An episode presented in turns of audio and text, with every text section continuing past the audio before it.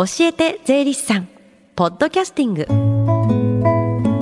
FM 横浜ラブリーデー近藤沙耶香がお送りしています。教えて税理士さん。このコーナーでは毎週税理士さんをお迎えして私たちの生活から切っても切り離せない税金についてアドバイスをいただきます。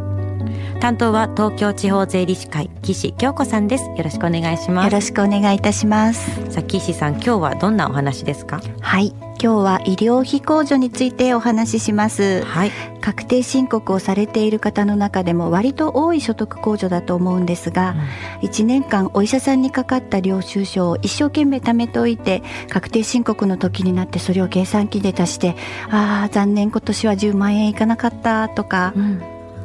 聞くこと結構ありますよね。この10万円っていう額ですよね、えー、でまずその前にそもそも医療費にはどんなものが含まれるんですか？はい。医療費とは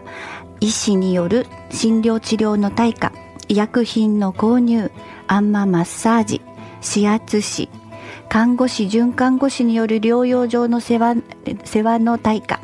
入院の際の部屋代や食事代介護保険施設居宅サービスの自己負担額などいっぱいあります、うん、それとあの病院に行く時にですね、はい、電車やバスなどの公共交通機関を使っていた場合の交通費も足しても構わないんですよ、うん、それらの医療費の総額が10万円を超える場合にその超える部分の金額最高200万円まで所得から控除できるというものです結構な額なんですね、まあ、医療品とかあんまマッサージ指圧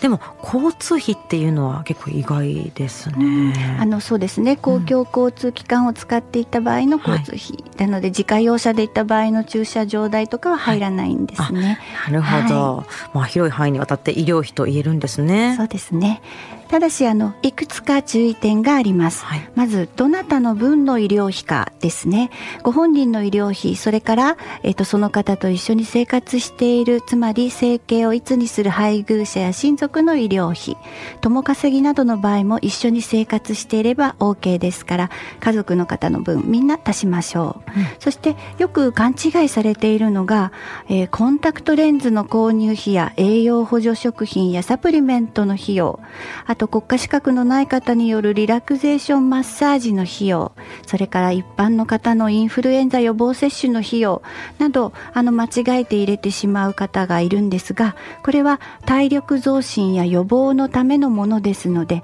医療費控除の医療費には該当しないしないです。あ私コンタクトレンズは入ると思ってました、まあ、サプリとかだとなんとなく想像ついたんですけれども、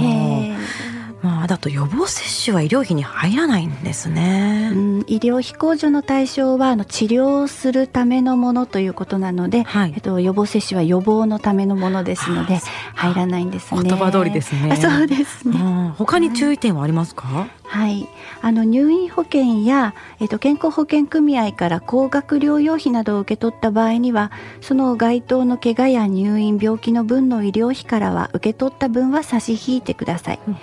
例えばあ手術で入院した場合で入院給付金を生命保険会社から受け取った。とか、うん、その受け取ったものの方が多ければその入院については医療費はゼロとカウントしてください、まあ、そうですよね。受け取れて実際に払えてないわけですもんね、ね、そこは、はい、他の医療費からは引かなくていいということですか？そうなんです。よく医療費の合計からそっくり引いてしまってあの今年はもうないですっていう方いるんですけれども、はい、関係しているものだけから引けばいいんです、うんうん、そして10万円っていうのは実はいわゆる足切り額なんですがこれもどなたの場合も10万円ですっていうわけではなく、うん、10万円か所得の5%の少ない方の金額が足切り額となってます、人によって違いますので、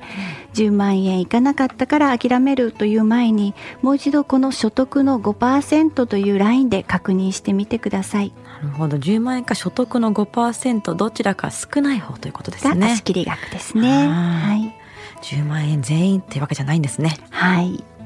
えー、そして実は来年から新しい医療費控除の制度が増えるんです、うん、スイッチ OTC 医薬品に関する控除ですドラッグストアなどで処方箋なしで買えるお薬について年間1万2000円を超えた場合に8万8000円を限度として所得から控除できるというものです。うん、スイッチ OTC はなかなか聞き慣れない言葉なんですけど。はい。うん、OTC 医薬品とは、はい、オーバーザカウンター。つまり店頭で処方箋なしでカウンター越しに買えるという意味でもともと病院で処方箋を受けなければ手に入らなかった薬が安全性や有効性から医師のもとでなくても使用することができると判断されて一般薬である OTC に切り替えられたスイッチされた医薬品という意味だそうです。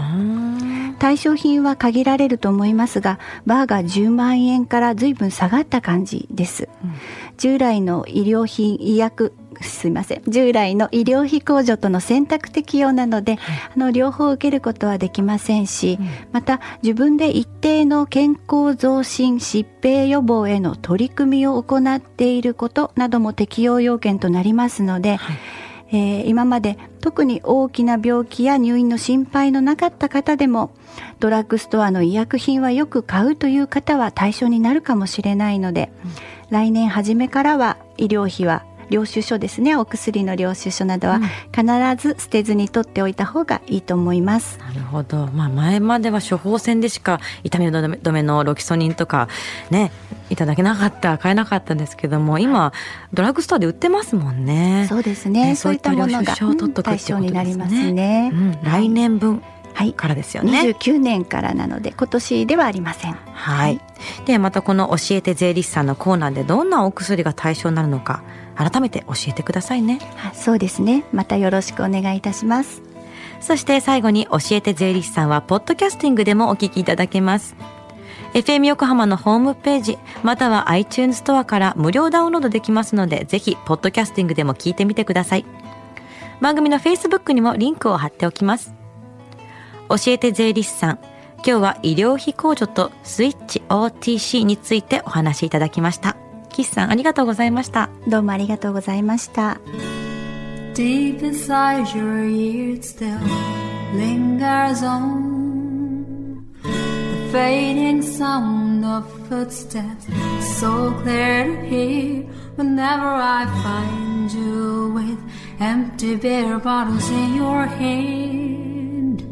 I see someone four years old staring back at me. Once you told me you don't know who you are.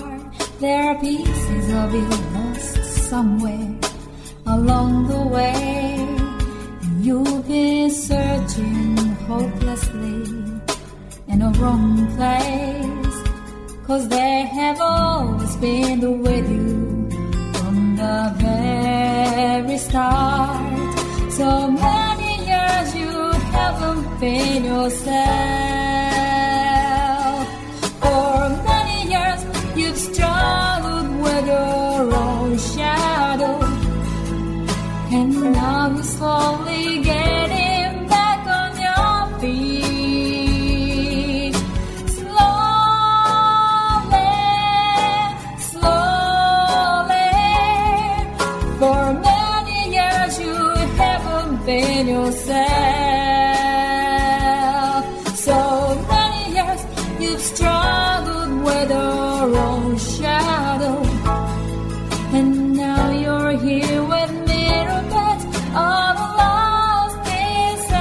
Together